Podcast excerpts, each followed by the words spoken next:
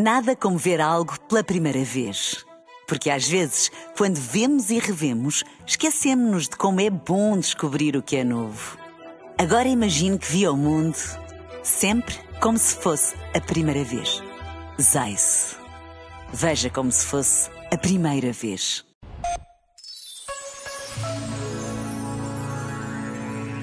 É sempre impressionante o que podemos fazer de cada dia que vivemos, porque há dias transparentes e outros opacos, cinzentos. Há dias que valem a pena e outros que não. Há dias para lembrar e outros para esquecer. São as nossas ações, as nossas escolhas, as nossas palavras que determinam os dias que nos são dados para viver. A pressa do tempo não nos pode limitar na nossa vontade.